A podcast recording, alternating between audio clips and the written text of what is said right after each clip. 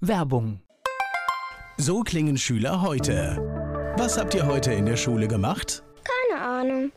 Und so klingt der Speedlearner. Was habt ihr heute in der Schule gemacht? Heute haben wir sehr viel über Afrika gelernt. Soll ich bei den ägyptischen Pharaonen anfangen und bei den Zulu-Kriegen aufhören? Oder interessiert es dich in Wirklichkeit gar nicht? Speedlearning.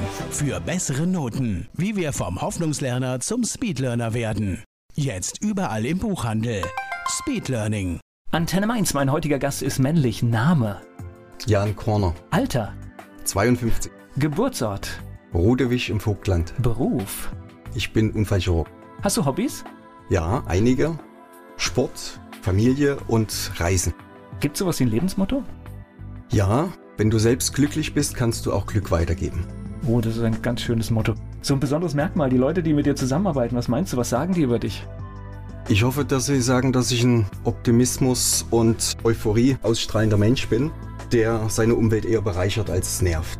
Er ist Unfallchirurg und mein Gast hier bei Antenne Mainz, Jan Korner, ist da. Jan Korner, Unfallchirurg aus Bodenheim, ist hier zu Gast bei Antenne Mainz. Habe ich das gerade richtig gehört? Du bist ein Kind der DDR? Ja, das ist richtig. Das heißt, dort auch aufgewachsen und systemvoll mitbekommen? dort groß geworden, dort meine Schulausbildung gemacht, sogar den Wehrdienst dort abgeleistet. Also die ganze Packung. Und pünktlich zur Wende habe ich mit Studieren angefangen. Fürs Leben ja ein günstiger Zeitpunkt. Absolut. Hast du das irgendwie mitbekommen, was das System gemacht hat mit Menschen oder war das eher eine normale Kindheit, die gar nicht davon betroffen war? Also ich hatte eine sehr schöne Kindheit gehabt, aber das, was im Prinzip jeden gestört hat, also auch als Kind hat man das schon gemerkt, war die fehlende Reisefreiheit. Und nicht in andere Länder außer Tschechien und Ungarn fahren zu können, vielleicht noch Bulgarien und Rumänien, das hat schon gestört. Ja. Das merkt man aber erst, glaube ich, jugendlich, ne? Dann fängt man an, das, Das zu ist merken. richtig, also genau. Als Kind ist, glaube ich, das Vogtland Man das ist so schön, schöne Gegend, oder? Man hat dort Sport gemacht, hat seine Umgebung, seine Familie und da hat eigentlich nichts gefehlt. Ja, aber je größer man dann wird, umso größer wird auch der Radius, den man gern bereisen möchte und da fehlt dann doch was. Heute Tourismusregion, ne? Nicht wirklich. Aber sie versuchen es zumindest. Sie versuchen es, genau. Okay. Also werben damit, dass sie so ähnlich aufgebaut sind wie der Schwarzwald. Es gibt viele Kühe, Wiesen, Wälder. Ist auch sehr schön, aber touristisch noch nicht wirklich erschlossen. Ist Also- vielleicht dann auch noch so eine Art Geheimtipp, weil dort mit Sicherheit keine touristischen Massen zu erwarten sind. Was ja auch schon wieder ein Argument ist eigentlich, um Genau. dort Zeit zu verbringen. Schule in der DDR, wie muss ich mir das vorstellen? Merkst du das oder ist das ganz normal? Also ich glaube, wir hatten eine sehr gute, breit gefächerte Ausbildung gehabt, die uns auch geholfen hat, jetzt wirklich. Ich habe ja später dann Medizin studiert, in dem Fach gut zu bestehen. Dass Russisch gelernt wurde als erste Fremdsprache, das war nervig. Das war im Prinzip eine Sprache, die man damals nicht lernen wollte. Aber heute bedauere ich es, dass ich es im Prinzip nicht intensiver aufrechterhalten habe. Es gibt doch hier ganze, kommen wir später vielleicht ja drauf, es gibt ja hier sogar ganze Kliniken, die darauf spezialisiert sind, dass Menschen aus Russland zu uns kommen. Und Absolut, auch, ja. glaube ich, mit gutem Geld, ne? Absolut, ja. Die Mittelschicht in Russland ist aufstrebend und die Medizin in Deutschland hat eine sehr gute Reputation, so dass es doch nicht nur Russen, aber viele Osteuropäer und auch von anderen asiatischen Ländern Menschen gibt, die dann medizinische Hilfe hier suchen und dann auch das nötige Kapital dafür mitbringen. Wie war das mit dem Wehrdienst in der DDR? Also es gab damals mehrere Möglichkeiten. Man konnte Wehrdienst verweigern, dann ist man aber in der Regel in den Bau gekommen, also ins Gefängnis. Und den Plan zu studieren konnte man gleich an Nagel hängen. Dann gab es die Möglichkeit, im Prinzip den Grundwehrdienst zu machen, anderthalb Jahre. Da war man im Prinzip als Soldat dann im letzten Glied. Ich habe mich dazu entschieden, eine kurze Offizierslaufbahn zu machen. Ich war dann am Ende Leutnant in der Nationalen Volksarmee in einem Aufklärungsbataillon. Das war sicherlich keine schöne Zeit, aber man hat dort gelernt, sich durchzubeißen. Und das war fürs Leben jetzt später wirklich wertvoll. Naja, aber es spielt dann natürlich auch eine Rolle. Wenn man schaut, wenn ich das jetzt nicht mache, also ich meine, bei uns war Verweigern, okay, dann gab es vielleicht ein paar Positionen, die nicht möglich waren, so im Staatsdienst, aber der Rest war eigentlich egal. Der Rest war nicht eingeschränkt. Aber das heißt, bei euch war das ja ganz klar, ihr musstet überlegen, Absolut. Ja. mache ich das jetzt, wage ich mich das und trage ich die Konsequenzen. Man hat im Prinzip, solange man systemkonform war, keine Repressalien zu erleiden. Es ging einem gut, man hatte genug zu essen und zu trinken. Aber Systemgegner, und das waren in der Regel kirchlich orientierte Leute oder richtig rechts- oder extrem linksgesinnte, die wurden regelrecht unterdrückt. Naja, wir hören ja heute Ja. immer so viele kluge Worte, was man hätte alles machen können, tun sollen. Ich muss dir sagen, ich glaube, ich wäre sowas von systemkonform gewesen. Wenn du einfach überlegst, das System besteht ewig, dann überlegst du dir, wie kriege ich hier eine gute Zeit hin und was mache ich und äh, Absolut dann richtig. Und uns ging es ja gut. Also es gab jetzt keinen wesentlichen Druck, irgendwas zu verändern. Und ich war nie politisch engagiert in irgendwelchen Vereinen oder Gruppen oder Parteien, so dass es aus meiner Sicht damit auch gut war, mich zu arrangieren. Ja, klar, und dann ja. geht es darum, seine Ziele zu erreichen. Ich Absolut. glaube, das ist halt der Mensch, der ist dann halt anpassungsfähig, ne? Ja. Was war das für ein Gefühl 1989? Also neben der Geburt meiner Kinder das größte und erhebendste Gefühl, was ich je erlebt hatte. Also man muss sich vorstellen, man wird damit großgezogen, dass der Klassenfeind Westdeutschland und alles, was hinten dran hängt, das System DDR bekämpfen will. Und dann wurde die Grenze geöffnet und wir wurden mit Blumen und Sekt empfangen und wildfremde Leute haben sich umarmt an der Grenze und das war wirklich unheimlich erhebendes Gefühl. Gleich geht es weiter im Gespräch mit Jan Korner. Aus der ehemaligen DDR kommt er und wir haben gerade intensiv über die Wendezeit gesprochen. Der Unfallchirurg und Inhaber des Vitanums in Bodenheim, Jan Korner, ist hier mein Gast bei Antenne Mainz. Also ich weiß, ich habe zu der Zeit viel Radio auch gemacht und das sehr, sehr begleitet und das war ein echt, obwohl ich ganz weit weg war von dem Platz, waren das ganz emotionale Momente, weil ständig kamen neue Meldungen und du ja. hast das auch irgendwie ein paar Tage vorher, hast du gemerkt, irgendwas liegt auch in der Luft, also das konnte zwar keiner deuten, aber das ist echt schon der Hammer gewesen, ja. Ja, das ist wirklich für mich noch so präsent. Ich hatte mich auf ein Anatomietestat vorbereitet und dann kamen die Mädels aus dem Nachbarzimmer und haben gerufen, die Grenzen sind auf, die Grenzen sind auf. Und wir konnten es nicht glauben, Radio angemacht und tatsächlich, wer in den Westen will, kann ab sofort in den Westen reisen. Und dann haben wir uns entschlossen, zu viert am nächsten Tag nicht ins Testat zu gehen, ins Anatomietestat, sondern nach Hause zu fahren und irgendeinen Weg zu suchen. Und das Vogtland, wo ich gewohnt hatte, war ja sehr nah an der Grenze, in den Westen zu kommen. Und da ist vielleicht ganz lustig zu erwähnen, dass ich meine Eltern gefragt hatte, ob sie so nett wären, mir ihren Trabi zu leihen. Da hatten meine Eltern gesagt, ja, wird man ja gerne machen, aber wenn die die Grenze wieder zumachen, dann ist unser Trabi weg. ist ja eigentlich logisch. Ich meine, das, das, das ist ja so unglaublich gewesen. Ja. Bin ich am Ende mit meinem Dreigangfahrrad, was ich damals hatte, 60 Kilometer an die Grenze nach Hirschberg gefahren und bin dort dann über die Grenze mit dem Fahrrad über die Grenze und von dort aus dann weiter getrennt zu Bekannten, die wir vorher schon hatten. Jetzt musst du mir helfen, ich weiß nicht, wo Hirschberg ist. Das äh, ist an der Grenze zwischen Bayern und sächsischem Vogtland, das in heißt, der Nähe von Hof. Das heißt, du hast äh, quasi in Bayern, bist du das erste Mal in auf, Bayern auf bin ich zuerst auf deutschen, westdeutschen ja. Boden getreten. Okay. In Bayern ausgerechnet, okay.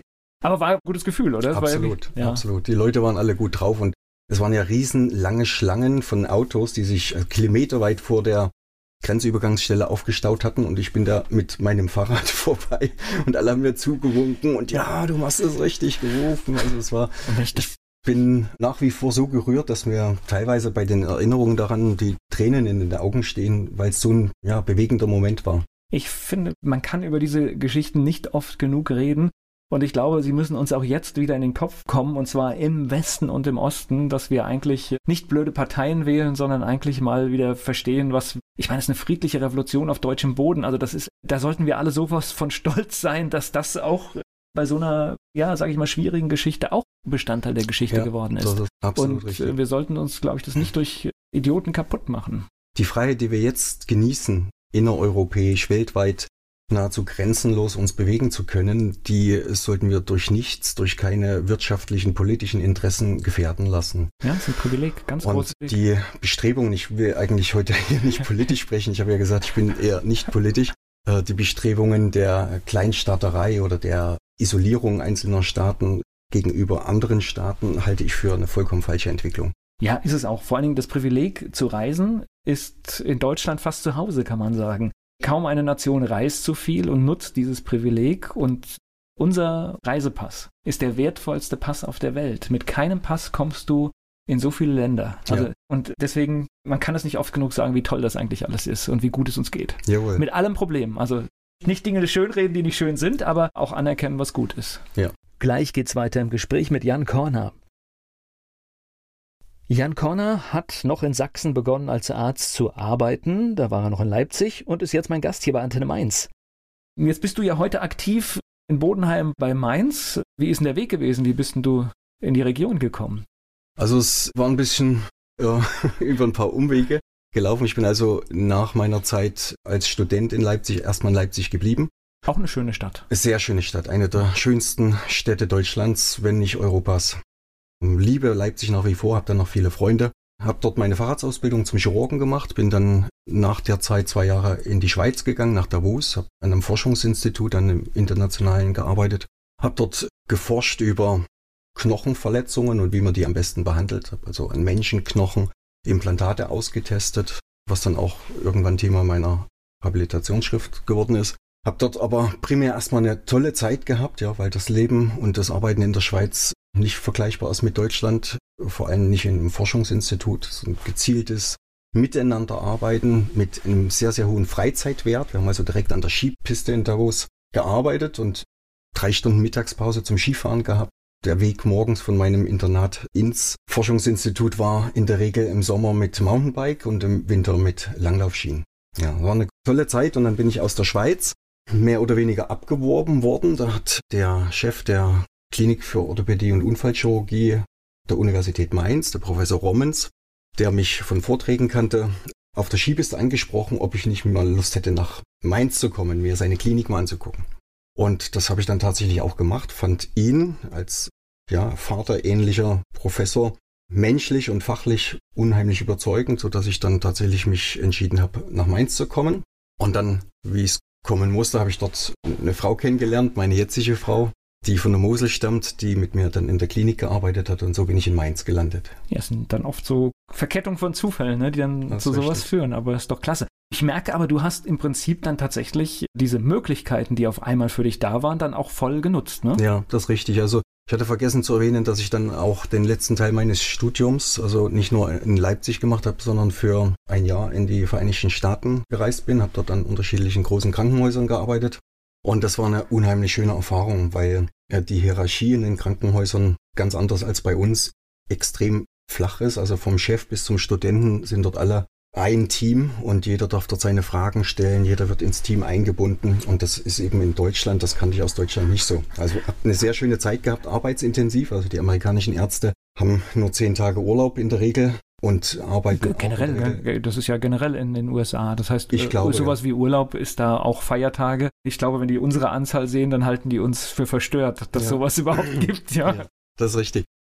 Ja, und die Zeit dort hat mich an unterschiedliche schöne Orte geführt. Ich war eine Zeit lang in Orlando gewesen, bin dann mit einem alten Auto von Orlando und Florida äh, an die Westküste gefahren, war dort in Portland, in Vancouver, Washington und in Seattle. Und diese Zeit hat mich auch so geprägt, dass ich dieses Jahr, ich will den Bogen gleich mal auf die jetzige Zeit spannen, mit meinen Kindern dort unterwegs war. Mit dem Wohnmobil waren wir genau in der Region und ich habe ihnen diese schöne Region der Kaskaden und der Westküste USA mal zeigen können. Ja, ist auch ein unglaubliches mhm. Land, die USA. Bisschen wahnsinnig auch alles zwischen Absolut. Dingen, was was ich das alles erlaubt ist, die große Freiheit, aber irgendwelche Kleinigkeiten dann strikt verboten sind. Ja. Völlig voller Widersprüche. Das ist richtig. Ja. Aber so eine Zeit in den USA prägt, ne? Das ist. Die prägt, ja. Die prägt, was im Prinzip Teamgeist anbelangt. Das habe ich da wirklich gelernt, dass es besser ist, miteinander zu arbeiten als gegeneinander. Aber der Eindruck, der von den Amerikanern verbreitet wird, auch in den Medien, Sie sind oberflächlich, unzuverlässig, überschwänglich. Das kann ich nicht teilen. Also ich habe wirklich bis jetzt Freunde aus USA, wir schreiben uns regelmäßig, besuchen uns auch regelmäßig. Also das ist immer schade, dass das Bild, was von Menschen vermittelt wird, über zum Beispiel Medien, jetzt zum Beispiel eben auch durch die politischen Entwicklungen in den USA, das gar nicht widerspiegelt, wie es in Wirklichkeit ist. Ja, ich glaube tatsächlich, die Amerikaner haben so dieser flapsige Umgang, dass sie halt einfach You're welcome und solche Geschichten machen, das ist natürlich schon oberflächlich im, im Prinzip. Aber wenn du einen Zugang hast und ordentlich auf die Menschen zugehst, also ich hatte einen Geschäftspartner, das ist in den 90er Jahren, also Freundschaft ist zu viel gesagt, aber wir schreiben uns bis heute über soziale Medien, wenn wir irgendwas ja. sehen, was der andere macht. Also deswegen kann ich das bestätigen. Also das heißt, wenn du einen Zugang zu Menschen hast, dann ist das letztendlich ganz ja. herzlich und ja, sehr tief auch, ja. Ja, also der Zugang ist das eine, man kriegt sehr schnell Zugang, aber auch die Mentalität My House is Your House, die wird dort gelebt. Ich habe in dem einen Jahr, wo ich dort war, im Prinzip nie in einem Studentenwohnheim oder in kleinen Wohnungen leben müssen, sondern ich bin immer von den Ärzten, bei denen ich gearbeitet habe, eingeladen worden nach Hause und war dort ein Jahr lang Teil der Familie. Und das in vier unterschiedlichen Bundesstaaten. Und wir haben das wieder erlebt, Karin und ich, hatten die Möglichkeit gehabt, der Harvard Medical School ein Stipendium anzutreten. Das war ungefähr vor 15 Jahren und wir kannten keinen in Boston. Also haben wir einen Freund angerufen, der einen Freund in Boston hatte und er hat gesagt, ja, ich bin zwar nicht da, aber ich lege meinen Schlüssel unter die Matte, wenn die wollen, können die in meinem Haus wohnen. Und so war das, wir kamen da an, bei Schneegestöber mit dem Taxi vor das Haus gefahren, Matte hochgeklappt mit einem Brief, liebe Karin, lieber Jan, herzlich willkommen, macht's euch gemütlich. Das wäre in Deutschland schwer denkbar, ja. schwer denkbar. Also gibt es wahrscheinlich ja. auch, aber wahrscheinlich nicht alltäglich. Ja. Hm. ja, das stimmt schon, ja. Ich spreche gleich weiter mit Jan Korner. Jan Korner ist mein Gast hier bei Antenne Mainz. Er ist Unfallchirurg und wir waren gerade so auf deinem Weg nach Mainz. Das heißt, in Mainz erstmal an der Uniklinik gearbeitet? Oder? Genau, ich habe dort dann die äh, Subspezialisierung zum Unfallchirurgen gemacht. Also nach diesem Studium muss man eine Facharztausbildung machen. Da war ich Allgemeinchirurg und dann spezialisiert man sich auf Unfallchirurgie oder Orthopädie oder was man möchte. Ich habe mich für Unfallchirurgie entschieden und habe dort noch zwei Jahre zugebracht, bis dann in mir der Entschluss gereift ist, mich doch nicht ans Krankenhaus zu binden, sondern mich niederzulassen. Habe dann in Oppenheim, kleine Stadt, die meisten Zuhörer kennen es wahrscheinlich. Ja, klar. Südlich von Mainz, eine sehr schöne Stadt, schöne Altstadt. Leider ein bisschen jetzt durch politische Entwicklungen in Negativschlagzeilen geraten eine, eine schöne Zeit gehabt, bin dort herzlich aufgenommen worden von den Patienten, habe also eine alte Praxis übernommen. Die Praxis ist gewachsen, größer und größer geworden, kam meine Frau erst mit dazu und dann mein Partner und Freund Tolga Sanjak Daroglu. Und ja, dann war irgendwann Platzbedarf. Tatsächlich witzigerweise, jetzt wo du das gerade so erzählst, haben wir uns auch in dieser Praxis kennengelernt. Tatsächlich, wir sind nach Oppenheim damals gekommen, als es um das Thema geht, auf das wir später noch kommen. Und wir saßen echt bei dir in der Praxis in Oppenheim. Ich erinnere mich ja. da. Und das ist auch wirklich verrückt, ja, weil viele, die meinen Lebensweg bis dahin verfolgt hatten, haben gesagt, wie kann der sich niederlassen in einer Kleinstadt, in einer Einzelpraxis mit schlechter Infrastruktur? Das wird doch nichts. Also irgendwie hat er sich da total verspekuliert. Aber im Hinterkopf hatte ich schon gehabt, dass das nicht das Ende meines beruflichen Wegs sein sollte. Also deswegen haben wir, wir hatten, ich habe es angedeutet, Platzbedarf gehabt, drei Ärzte in so einer kleinen Praxis. Am Tag 120 Patienten zu sehen, braucht natürlich eine Infrastruktur, die wir nicht hatten. Ja, aber ich muss jetzt erstmal sagen, ich finde der den Schritt eigentlich sogar sehr klug, weil es ist natürlich viel einfacher, in einer Kleinstadt in, oder in einer ganz kleinen Stadt wie Oppenheim äh, sehr schnell Kreise zu ziehen. Es ist viel einfacher, als wenn du eine Praxis in Mainz aufmachst am Anfang. Das ist richtig, aber es birgt natürlich auch das Risiko, wenn du dort keinen guten Ruf hast, dass du dann auch genau. relativ also, schnell allein in der Praxis Also sollst du wissen, was du machst. Ja, das, das, das stimmt. Aber weißt du ja scheinbar, ne? Sonst. Ich glaube. Okay, das heißt, lief dann sehr gut und Platzbedarf bedeutet? Dass wir uns nach neuen Praxisflächen umgeschaut haben. Wir hatten unterschiedliche Angebote in Nierstein, auch in Oppenheim und haben am Ende dann eigentlich, als uns nicht so wirklich richtig zugesagt hatte, ein Angebot gehabt für ein Objekt in Bodenheim auf dem ehemaligen Kümmerling-Areal, von dem ich schon wusste, dass es ein sehr hässliches, großes, braunes Stahlbeton-Bauwerk ist, äh, was wahrscheinlich nicht in Frage kommt. Und der Vermittler, netter Typ, mittlerweile auch mein Freund Ottmar Knussmann, hat gesagt, ja, komm mal mit, ich zeig dir das mal. Und als wir davor standen, habe ich gesagt, nee, Gottes Willen, never. Viel zu groß, viel zu hässlich, das kann man doch nie umbauen. Und jedenfalls hat er gesagt, okay, komm mal mit hoch, wir gehen erstmal aufs Dach. Und dann standen wir zu zweit auf dem Dach an einem schönen Tag im Herbst mit Weitblick bis in den Odenwald und bis in den Taunus. Boah, habe ich gedacht, das ist ja unglaublich.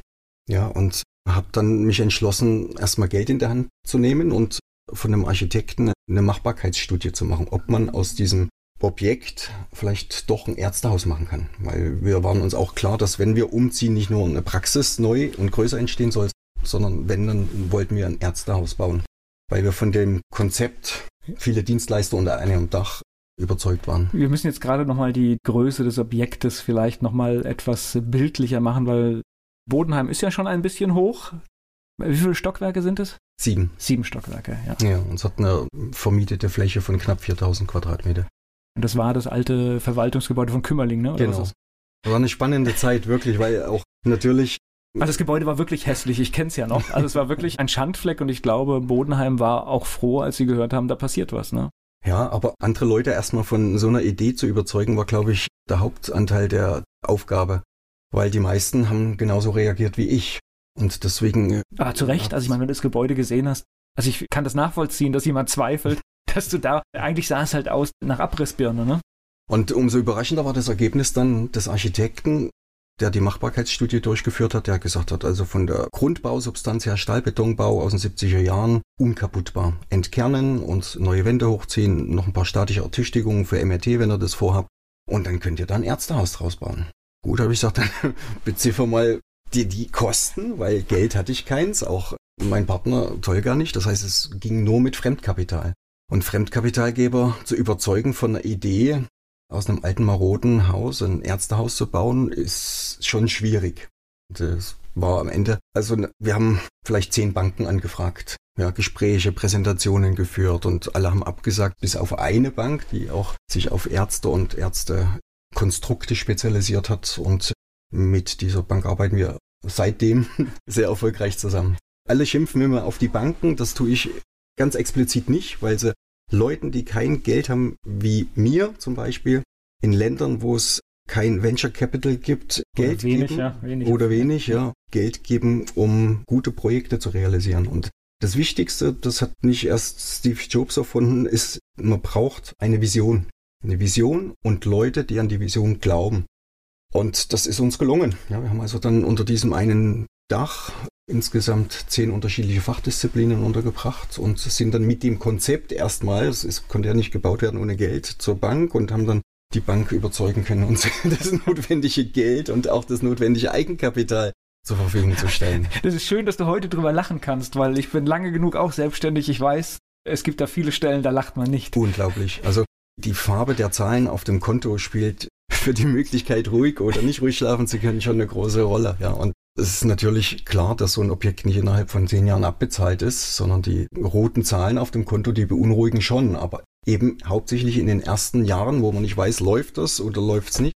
Jetzt, wo wir sehen, dass äh, das Vitanum wirklich guten Zuspruch hat und über die Landesgrenzen hinaus bekannt ist, sie kommen wirklich von weit her aufgrund der Infrastruktur der Parkplätze, kann ich schon wesentlich ruhiger schlafen.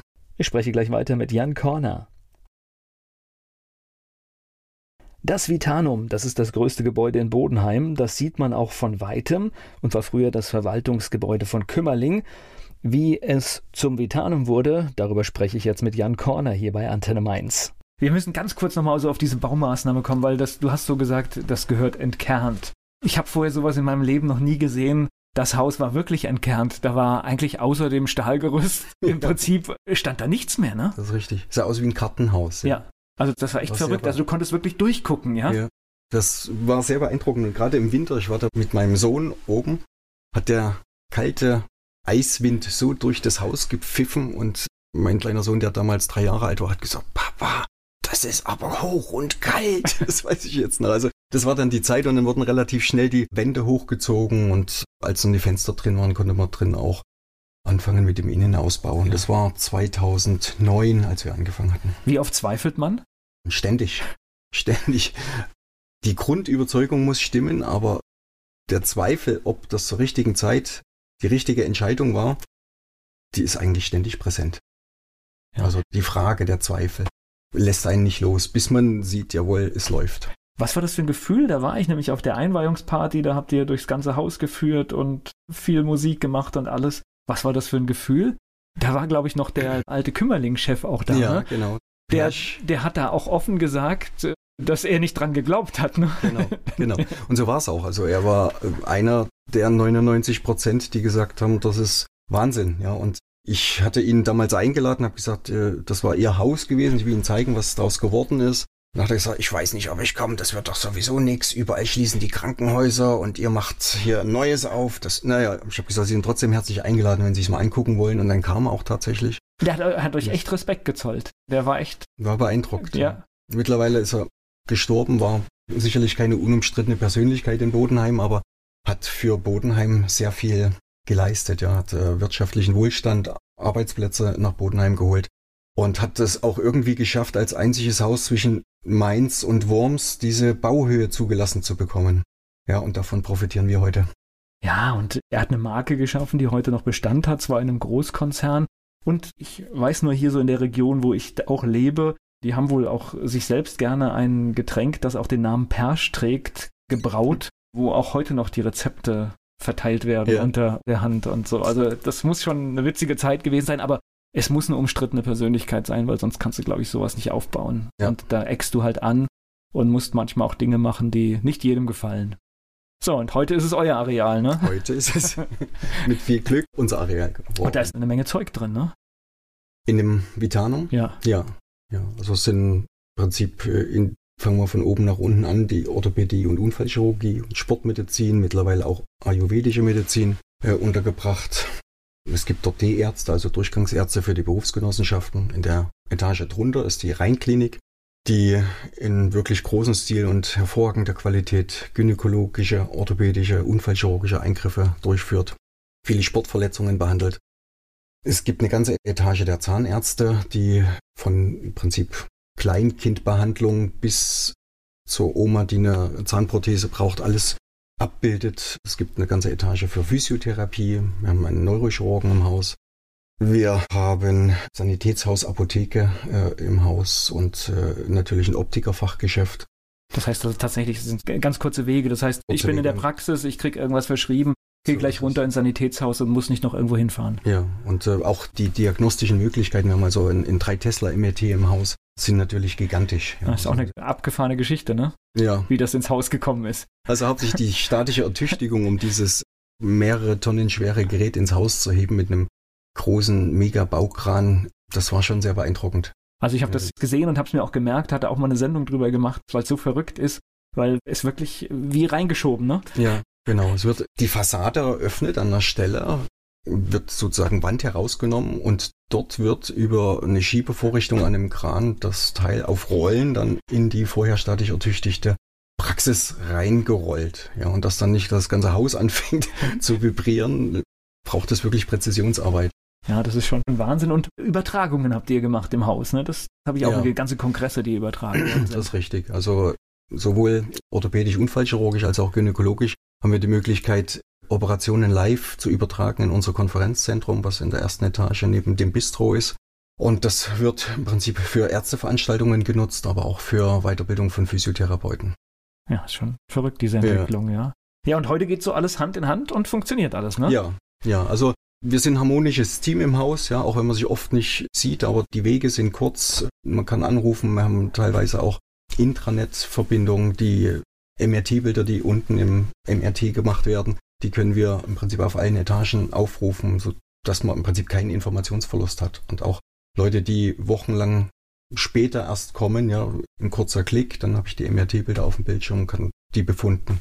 Also das sind schon diese Idee der kurzen Wege realisiert. Natürlich würden wir uns noch mehr Fachärzte im Haus wünschen, aber da sind halt auch die Kapazitäten begrenzt. Gleich geht es weiter im Gespräch mit Jan Korner. Das Gesundheitszentrum Vitanum steht in Bodenheim, ein großes Gebäude, weit zu sehen über Bodenheim und es wird schon ein bisschen eng und man denkt an Erweiterung. Über das und vieles mehr spreche ich jetzt mit meinem Gast Jan Korner, er ist Unfallchirurg. Aber da macht ihr ja was dagegen, ne?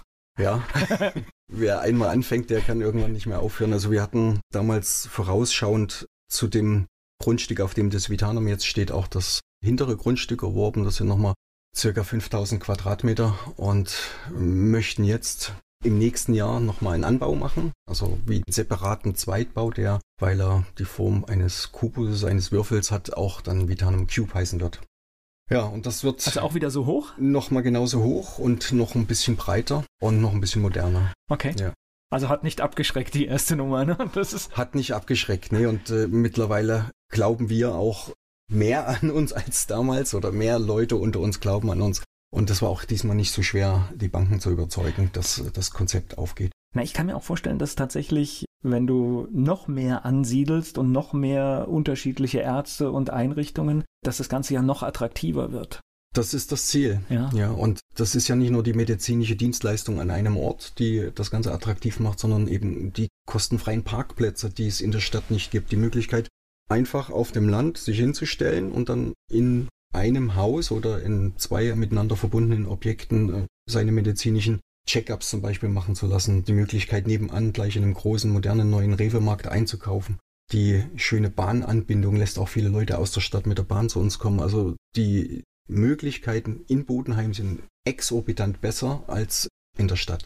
Und das Thema war eigentlich früher, wenn man sich niedergelassen hat, geht man am besten irgendwo auf so eine Flaniermeile in der besten Straße der Stadt. Ja, die ist aber eben nur in der Regel fußläufig zu erreichen und Heute hat man umgedacht, man denkt eben mehr an die älter werdenden Leute, die brauchen Parkmöglichkeiten, die wollen auch nicht ins Parkhaus und die wollen nicht von einem Arzt zum anderen oder vom Arzt zum Physiotherapeuten oder vom Arzt zum MRT immer 20 Kilometer fahren. Ja, ja eigentlich ja, ist alles ein Mobilitätsproblem. Wie komme ich wohin und äh, welcher Stress verursacht das Absolut, Ganze für ja. mich? Und tatsächlich ist es so, dass du in der Stadt nur engen Raum hast und so etwas wie ihr jetzt gemacht habt in Bodenheim. Ich wüsste jetzt nicht, ob das in Mainz überhaupt bezahlbar wäre. Das kommt noch dazu, ja. ja. Also der Bodenpreis damals, muss man sagen, mittlerweile hat sich das in Bodenheim auch geändert, aber war damals erschwinglich, ja. Es ja. war Gewerbegrundstück und aber es ist trotzdem, ist trotzdem verrückt, einfach in der Situation, wenn ihr sowieso schon überlegt habt, wie machen wir das alles, dann noch vorausschauend zu sagen, hey, wir kaufen das einfach alles noch mit.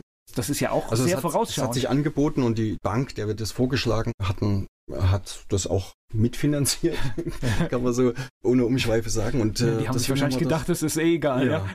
Wenn das nicht läuft, dann kommt es auf das Grundstück auch nicht mehr an. Und jetzt brauchen wir dieses Grundstück tatsächlich, äh, um den Cube zu bauen. Und dann zur richtigen Zeit gekauft, definitiv. Genau. Ja, weil heute wäre das tatsächlich unerschwinglich, unmachbar. Ja, mal, mal vier oder mal fünf schon, ja. ja wenn du einfach diese Entwicklung siehst, die da es ist. Es gibt äh, auf dem gegenüberliegenden Grundstück auf der anderen Seite der Straße oder gab es die Möglichkeit, noch ein Grundstück zu kaufen.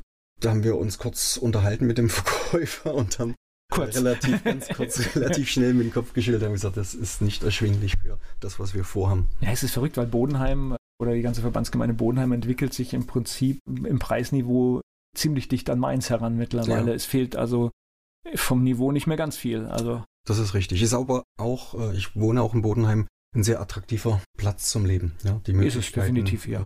Du, du hast die Anbindung an Mainz verdammt schnell und hast aber halt trotzdem diese rein hessische Landschaft mit den Absolut, Weinbergen ja. und den Vorteilen halt. Den Straußwirtschaft ja. nicht zu vergessen. Ja. Ich sage, das ist der Vorteil, der, der Vorteil des Landes und der Stadt irgendwie verein, kommt da irgendwie zusammen in der Region und deswegen ist das natürlich vorteilhaft. Das Gesundheitszentrum Vitanum steht in Bodenheim, ein großes Gebäude, weit zu sehen über Bodenheim und es wird schon ein bisschen eng und man denkt an Erweiterung. Über das und vieles mehr spreche ich jetzt mit meinem Gast Jan Korner, er ist Unfallchirurg. Aber da macht ihr ja was dagegen, ne?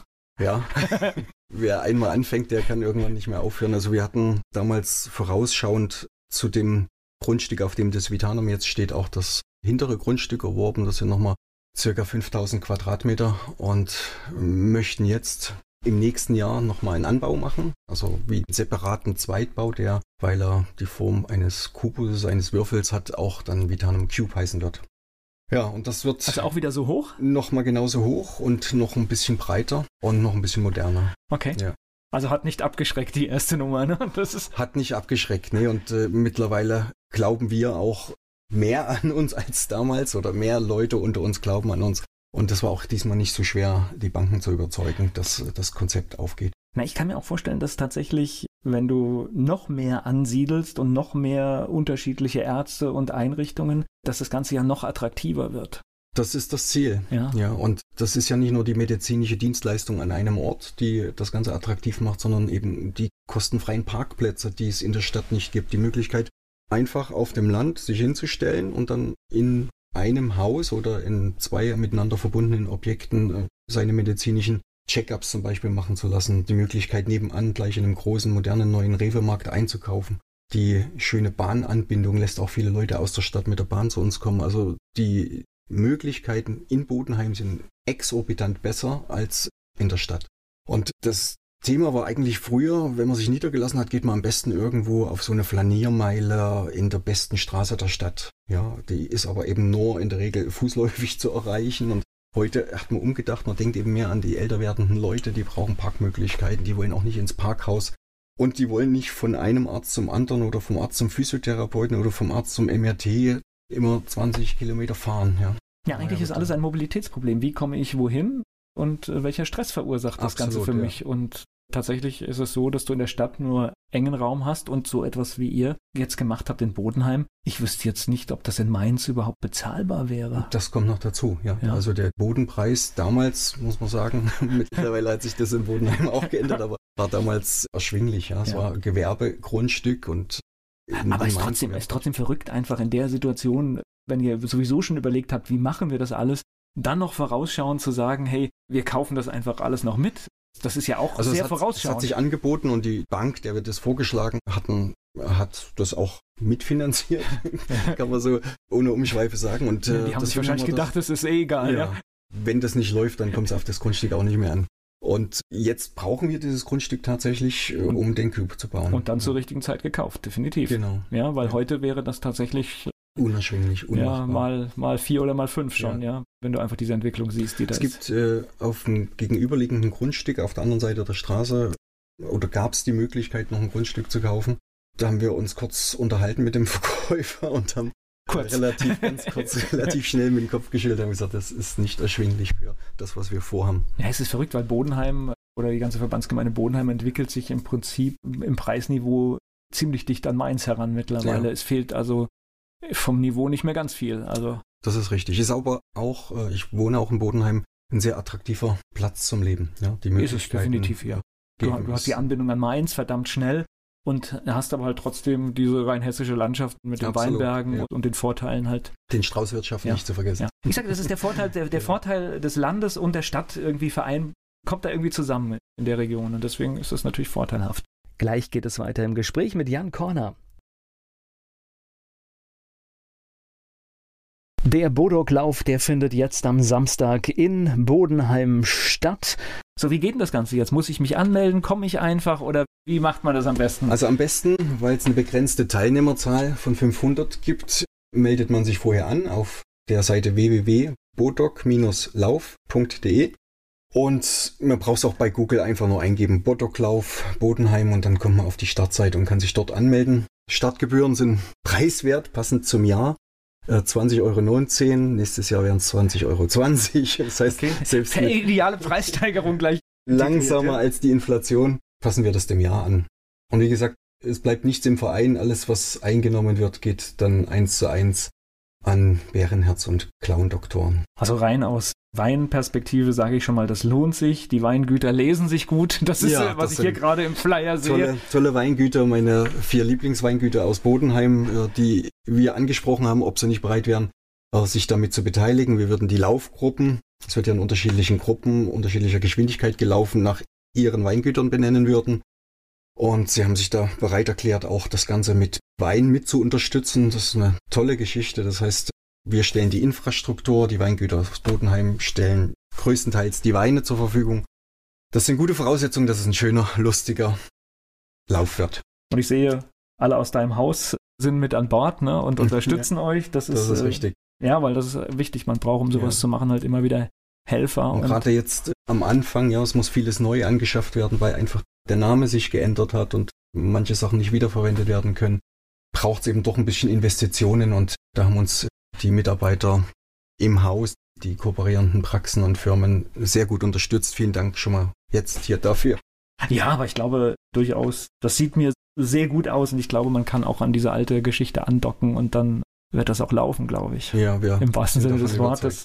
Ja, das ist verrückt. Also nochmal der 14. September, das ist dann im Prinzip Premiere. Ja. Und es geht im Vitanum los, ne? Vor dem Vitanum. Genau, genau. genau. Ausreichend Parkmöglichkeiten vor Ort sind vorhanden. Und auch eine Nachmeldung, also wenn man sich kurz entschlossen nachmelden möchte vor Ort bis eine Stunde vor Beginn, also bis 12 Uhr ist auch möglich. Ja, und man tut was für einen guten Zweck, ein so bisschen Sport. Und, und es gibt auch eine Medaille danach. Der Wein ist kostenlos. Kann also die Lebensinhalte aktiv zu sein und das Leben zu genießen miteinander wunderbar kombinieren. Ja, und da habt ihr das Höhenprofil auch abgedruckt auf dem Flyer. es bewegt sich zwischen 80 und 88 Höhenmeter. Genau, damit jeder weiß, das ist nicht so eine Nummer. Nee, es war tatsächlich, ich glaube, es war auch ein Grund und ich bin bei diesem Musketierlauf auch ziemlich glücklich, dass eigentlich nichts passiert ist, weil ganz ehrlich, dieses Höhenprofil war schon auch äh, zornig. Und mhm. ja, und dann überleg mal, die Leute haben an vier Stationen Alkohol getrunken und da waren wir schon froh, dass es eigentlich nie ist und wir hatten eigentlich Nee, wir hatten mhm. keine Verletzung, ne? Nee, kann ich mich nicht Ich glaube, wir hatten nur mal, ihr habt mal eine getaped irgendwie, die, glaube ich, irgendwie so eine ja. Muskelspannung oder irgendwas hatte. Apropos Muskelspannung, sehr gutes Stichwort. okay. Äh, die Profisio in unserem Haus unterstützt alle Teilnehmer danach mit einem kostenlosen Massageservice. Das heißt, danach werden in den Zelten, die wir aufgebaut haben, die Läuferbeine und Walkerbeine wieder schön weich massiert. Das könnt ihr also richtig genießen. Vielleicht ist das noch ein zusätzlicher Grund zu kommen. Das ist alleine wahrscheinlich ein Grund zu kommen. Ne? Absolut. Ne? Das, ist, weil, das ist ja Wohlfühlbehandlung. Und das Prinzip ist, es wird gelaufen, es wird getrunken und danach wird auch noch ein bisschen gefeiert und, genau. und es klingt aus. Das ne? Ziel ist Geselligkeit. Und das ist ja auch ein schöner Platz einfach danach. Und euch findet man ganz einfach im Gewerbegebiet Bodenheim. Ne? Es ist recht genau. einfach zu finden. Ne? Genau, einfach nach dem größten Haus. stimmt, stimmt. Ihr, ihr, leuchtet ja auch blau im Dunkeln, ja. glaube ich, ne? und sehr weit. Ja, also von meinem Heimatdorf ich bin ja etwas höher als ihr und ich gucke runter, ist es mittlerweile neben der Kirche der zentrale Punkt, den man aus der Ferne halt sieht, ja. Früher wäre man dafür exkommuniziert worden. Gleich geht es weiter im Gespräch mit Jan Korner. Jan Korner ist Unfallchirurg und er betreibt das Vetanum in Bodenheim. Und hier kommt unser Fragebogen für ihn. Mainz ist für dich. Die Stadt, in der ich meine Frau kennengelernt habe. Und Wiesbaden?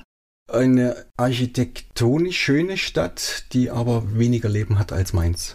Fastnachtsfan oder Fastnachtsmuffel? Fastnachtsmuffel. Fleischwurst mit Senf oder Handkäse mit Musik?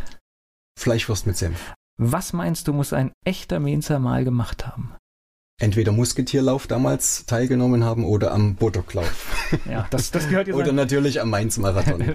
Der peinlichste Song in deiner Musiksammlung? Ich habe eigentlich keine Musiksammlung. Ich musste gerade überlegen, aber ich habe keine Zeit kein, dazu, hm? keinen peinlichen Song. Und hast du sowas wie einen Spitzname?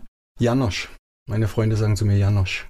Kommt wahrscheinlich. Haben meine Jugendfreunde schon gesagt. Ich heiße mit Vorname Jan und äh, Janosch war diese Kinderfigur, okay. äh, die damals mit dem Bär um die Welt gezogen ist und okay. vielleicht kommt es daher, ich weiß es.